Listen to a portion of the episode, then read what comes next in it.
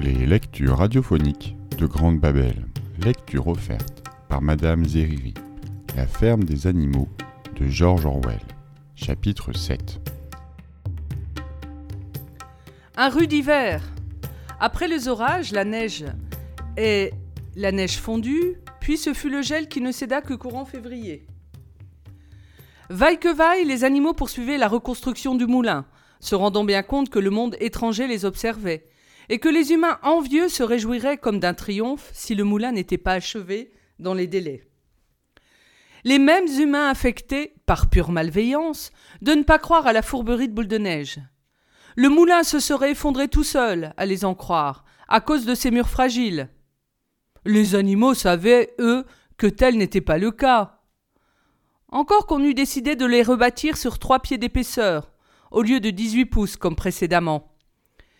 Il leur fallait maintenant amener à pied d'œuvre une bien plus grande quantité de pierres. Longtemps la neige amoncelée sur la carrière retarda les travaux. Puis ce fut un temps sec, et il gela, et les animaux se remirent à la tâche. Mais elle leur était pénible, et ils n'y apportaient plus qu'un moindre enthousiasme. Ils avaient froid tout le temps. La plupart du temps, ils avaient faim aussi. Seuls Malabar et Douce gardaient cœur à l'ouvrage. Les animaux entendaient les exhortations excellentes de Brilbabil sur les joies du service et la dignité du labeur, mais trouvaient plus de stimulant dans la puissance de Malabar comme dans sa devise inattaquable Je vais travailler plus dur. En janvier, la nourriture vint à manquer. Le blé fut réduit à la portion congrue, et il fut annoncé que, par compensation, une ration supplémentaire de pommes de terre serait distribuée. Or, on s'aperçut que la plus grande partie des pommes de terre avait gelé, n'ayant pas été assez protégées sous la paille. Elles étaient molles et décolorées, peu comestibles. Bel et bien, plusieurs jours d'affilée, les animaux se nourrirent de betteraves fourragères et de paille. Ils semblaient menacés de mort lente. Il était d'importance capitale de cacher ces faits au monde extérieur. Enhardis par l'effondrement du moulin, les humains accablaient la ferme des animaux sous de nouveaux mensonges. Une fois encore, les bêtes mouraient de faim et les maladies faisaient des ravages.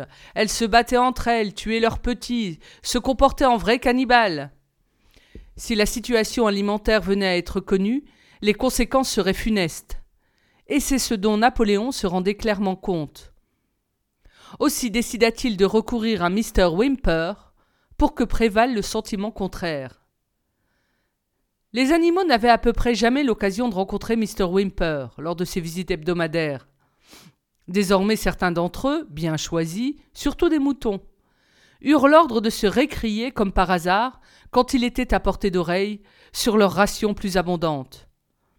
De plus, Napoléon donna ordre de remplir de sable, presque à ras-bord, les coffres à peu près vides de la resserre, qu'on recouvrit ensuite du restant de grains et de farine.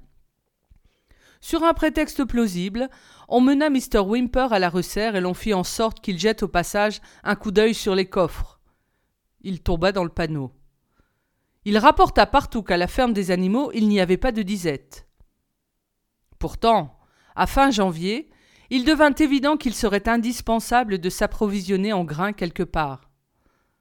À cette époque, Napoléon se montrait rarement en public. Il passait son temps à la maison, où sur chaque porte veillaient des chiens à la mine féroce. Quand il quittait sa retraite, c'était dans le respect de l'étiquette et sous escorte, car six molosses l'entouraient et grognaient si quelqu'un l'approchait de trop près.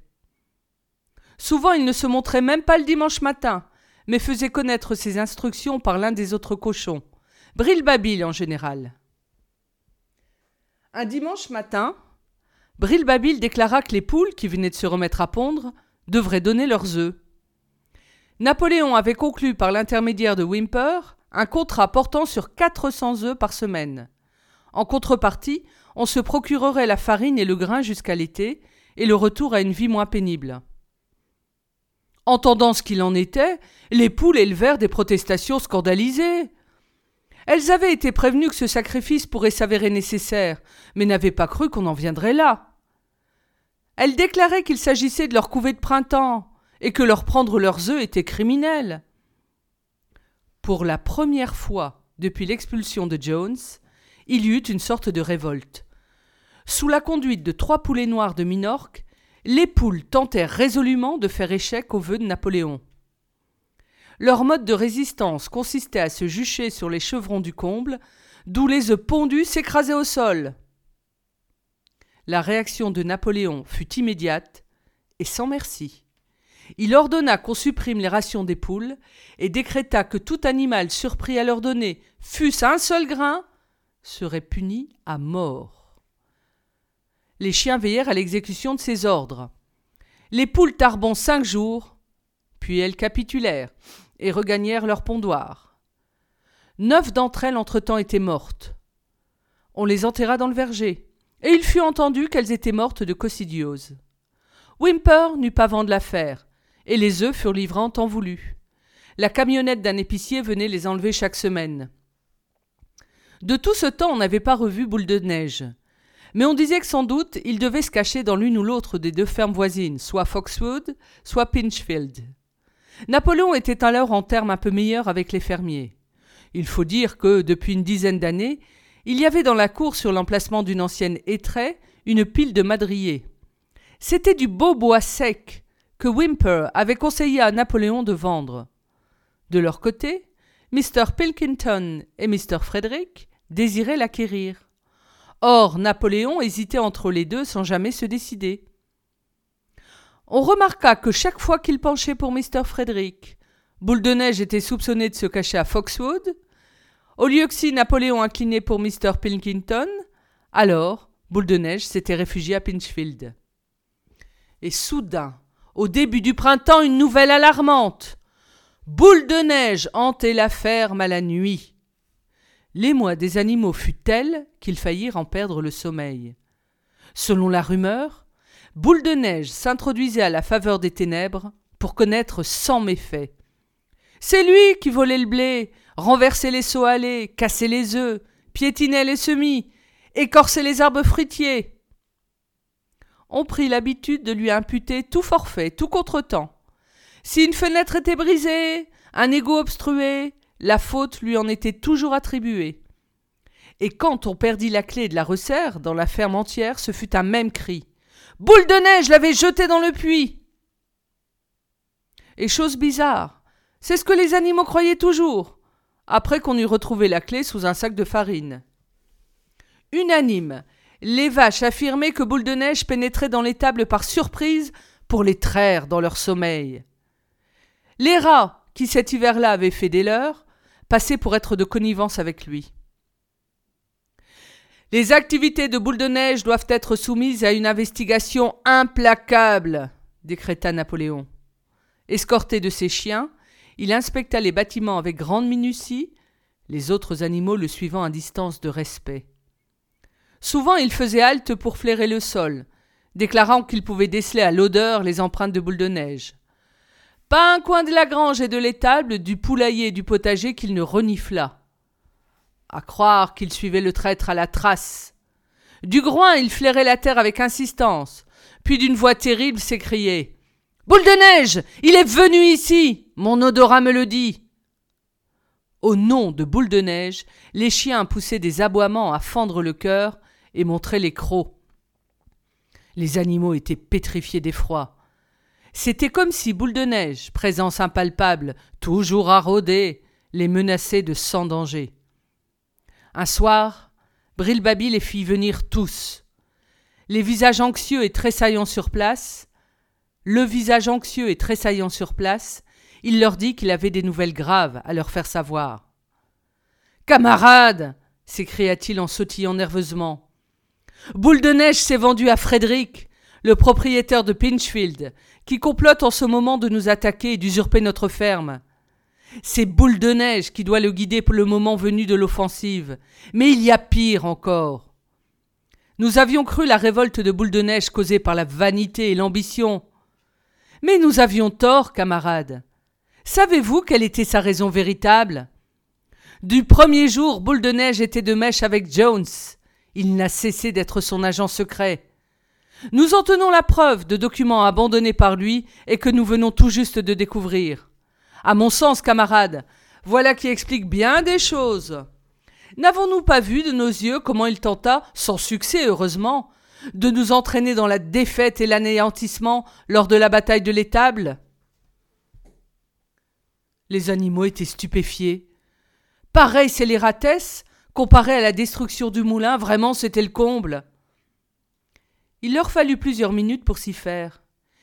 Ils se rappelaient tous, ou du moins croyaient se rappeler, Boule de neige chargeant à leur tête à la bataille de l'étable, les ralliant sans cesse et leur redonnant cœur au ventre, alors même que les bombes de Jones leur écornaient les chines. Dès l'abord, ils voyaient mal comment il aurait pu l'être en même temps du côté de Jones. Même Malabar, qui ne posait guère de questions, demeurait perplexe. Il s'étendit sur le sol, replia sous lui ses jambes de devant, puis s'étant concentré avec force, énonça ses pensées. Il dit Je ne crois pas ça. À la bataille de l'étable, boule de neige s'est conduit en brave. Et ça, je l'ai vu de mes propres yeux. Et juste après le combat, est-ce qu'on ne l'a pas nommé héros animal première classe? C'est là que nous avons fait fausse route, camarade, reprit Brilbabil, car en réalité il essayait de nous conduire à notre perte. C'est ce que nous savons maintenant grâce à ces documents secrets. Il a été blessé quand même, dit Malabar. Tous, nous l'avons vu qui courait en perdant son sang. Cela aussi faisait partie de la machination, s'écria Babil. Le coup de fusil de Jones n'a fait que les rafler. Si vous saviez lire, je vous en donnerai la preuve écrite de sa main. Le complot prévoyait qu'au moment critique, Boule de Neige donnerait le signal du sauve qui peut, abandonnant le terrain à l'ennemi, et il a failli réussir. Bel et bien, camarade, il aurait réussi, n'eût été votre chef héroïque, le camarade Napoléon. Enfin, est-ce que vous l'auriez oublié? Au moment même où Jones et ses hommes pénétraient dans la cour, Boule de Neige tournait Kazakh, entraînant nombre d'animaux après lui. Et au moment où se répandait la panique, alors même que tout semblait perdu, le camarade Napoléon s'élançait en criant au cri de Mort à l'humanité Mordant Jones au mollet De cela, sûrement vous vous rappelez, camarade dit Brilbabi en frétillant. Entendant le récit de cette scène haute en couleur, les animaux avaient l'impression de se rappeler. À tout le moins, ils se souvenaient qu'au moment critique, Boule de Neige avait détalé. Mais Malabar, toujours un peu mal à l'aise, finit par dire je ne crois pas que Boule de Neige était un traître au commencement. Ce qu'il a fait depuis, c'est une autre histoire. Mais je crois qu'à la bataille de l'étable, il a agi en vrai camarade. Brilbabi, d'un ton ferme et pesant ses mots, dit alors Notre chef, le camarade Napoléon, a déclaré catégoriquement, catégoriquement, camarade, que Boule de Neige était l'agent de Jones depuis le début, oui, et même bien avant que nous ayons envisagé le soulèvement. Oh C'est autre chose dans ce cas-là, concéda Malabar. Si c'est le camarade Napoléon qui le dit, ce doit être vrai. À la bonne heure, camarade s'écria Brilbabil, non sans avoir jeté toutefois de ses petits yeux pétillants un regard mauvais sur Malabar. Sur le point de s'en aller, il se retourna et ajouta d'un ton solennel.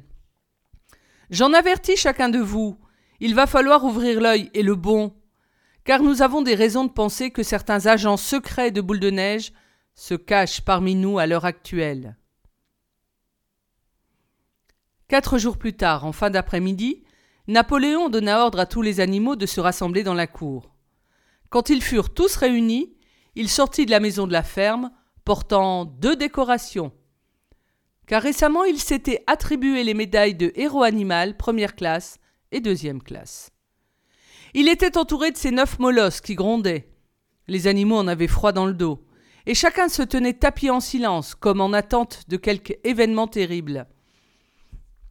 Napoléon jeta sur l'assistance un regard dur, puis émit un cri suraigu. Immédiatement, les chiens bondirent en avant, saisissant quatre cochons par l'oreille et les traînant glapissants et terrorisés aux pieds de Napoléon. Les oreilles des cochons saignaient. En quelques, et quelques instants, les molosses ivres de sang parurent saisis d'une rage démente. À la stupeur de tous, trois d'entre eux se jetèrent sur Malabar. Prévenant leur attaque, Le cheval frappa l'un d'eux en plein bond et son sabot le cloua au sol. Le chien hurlait miséricorde. Cependant, les deux congénères, la queue entre les jambes, avaient filé bon train. Malabar interrogeait Napoléon des yeux. Devait-il en finir avec le chien ou lui laisser la vie sauve Napoléon parut prendre une expression autre, et d'un ton bref il lui commanda de laisser aller le chien. Sur quoi Malabar, leva son sabot. Le chien détala, meurtri et hurlant de douleur. Aussitôt le tumulte s'apaisa.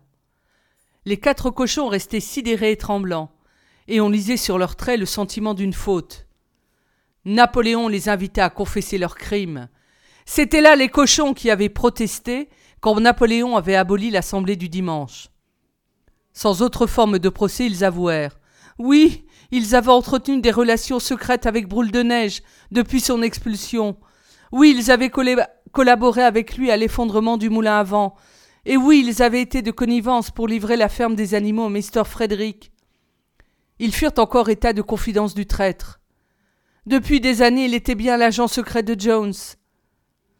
Leur confession achevée, les chiens, sur le champ, les égorgèrent. Alors, d'une voix terrifiante, Napoléon demanda si nul autre animal n'avait à faire des aveux. Les trois poulets qui avaient mené la sédition dans l'affaire des œufs s'avancèrent, disant que Boule de Neige leur était apparu en rêve. Il les avait incités à désobéir aux ordres de Napoléon. Eux aussi furent massacrés. Puis oie se présenta. Elle avait dérobé six épis de blé à la moisson de l'année précédente, et les avait mangés de nuit. Un mouton avait, lui, uriné dans l'abreuvoir, sur les instances de boule de neige, et deux autres moutons avouèrent le meurtre d'un vieux bélier, particulièrement dévoué à Napoléon. Alors qu'il avait un rhume de cerveau, il l'avait pris en chasse autour d'un feu de bois. Tous furent mis à mort, pardon, tous furent mis à mort sur le champ. Et de cette façon, aveux et exécutions se poursuivirent. À la fin, ce fut au pied de Napoléon un amoncellement de cadavres, et l'air était lourd d'une odeur de sang inconnue depuis le bannissement de Jones. Quand on en eut fini, le reste des animaux, cochons et chiens exceptés, s'éloigna en foule furtive. Ils frissonnaient d'horreur et n'auraient pas pu dire ce qui les bouleversait le plus.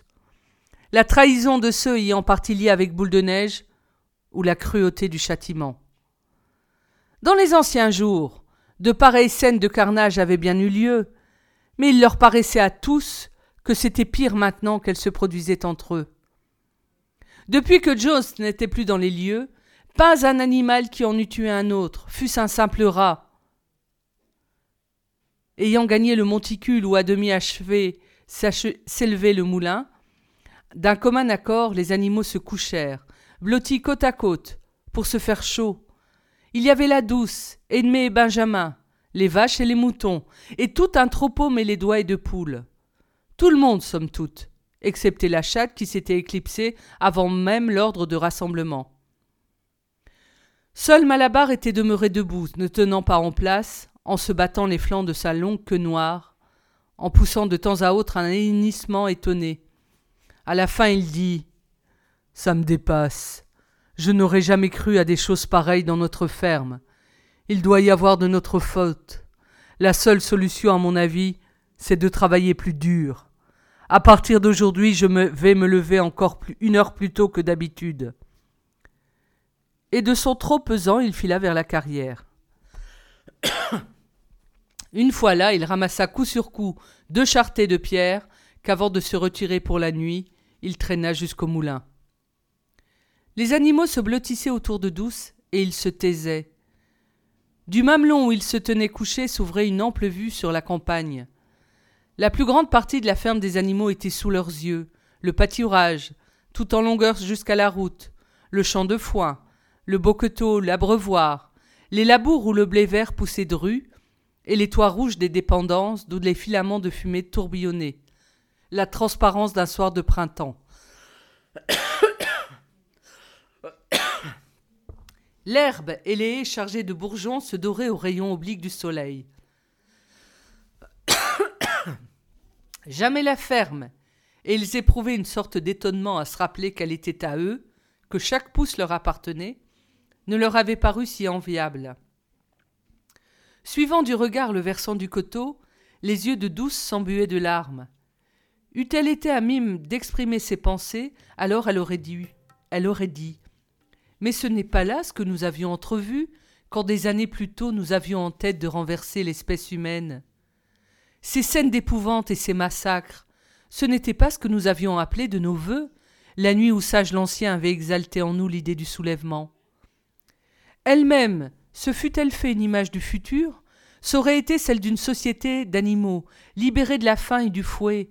Ils auraient été tous égaux, chacun aurait travaillé suivant ses capacités, le fort protégeant le faible. Comme elle avait protégé de sa patte la couvée de Caneton cette nuit-là, où Sage l'Ancien avait prononcé son discours.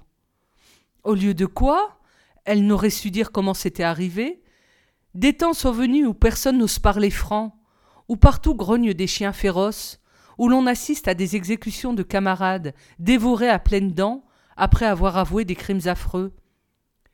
Il ne lui venait pas la moindre idée de révolte ou de désobéissance.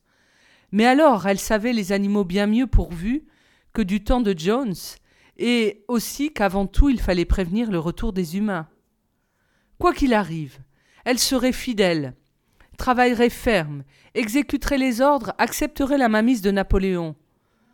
Quand même, ce n'était pas pour en arriver là qu'elle et tous les autres avaient espéré et pris de la peine. Pas pour cela qu'ils avaient bâti le moulin et bravé les balles de Jones. Telles étaient ses pensées, même si les mots ne lui venaient pas. À la fin, elle se mit à changer bête d'Angleterre, se disant qu'elle exprimerait ainsi ce que ses propres paroles n'auraient pas su dire. Alors les autres animaux assis autour d'elle reprirent en chœur le chant révolutionnaire, trois fois de suite, mélodieusement, mais avec une lenteur funèbre, comme il n'avait jamais fait encore. À peine avait-il fini de chanter pour la troisième fois, que Brilbabil, escorté de deux molosses, s'approcha, de l'air qui a des choses importantes à faire savoir. Il annonça que désormais, en vertu d'un décret spécial du camarade Napoléon, chanter bête d'Angleterre était interdit. Les animaux en furent tout décontenancés. Pourquoi? s'exclama Edmé. Il n'y a plus lieu, camarade, dit Brilbabil d'un ton cassant. Bête d'Angleterre, c'était le chant du soulèvement. Mais le soulèvement a réussi. L'exécution des traîtres cet après-midi l'a mené à son terme. Au dehors comme au dedans, l'ennemi est vaincu. Dans Bête d'Angleterre étaient exprimées nos aspirations à la société meilleure des temps à venir. Or, cette société est maintenant instaurée. Il est clair que ce chant n'a plus aucune raison d'être. Tout effrayés qu'ils fussent, certains animaux auraient peut-être bien protesté. Si, à cet instant, les moutons n'avaient entonné leur bêlement habituel. Quatre pattes, oui, deux pattes, non. Et ils bêlèrent plusieurs minutes durant et mirent fin à la discussion. Aussi, n'entendit-on plus bête d'Angleterre. À la place, Minimus le poète composa de nouveaux couplets dont voici le commencement. Ferme des animaux, ferme des animaux, jamais de mon fait te viendront des mots. Et c'est là ce qu'on chante, et c'est là ce qu'on chante chaque dimanche matin après le salut du drapeau. Mais les animaux trouvaient que ces paroles et cette musique ne valaient pas bête d'Angleterre.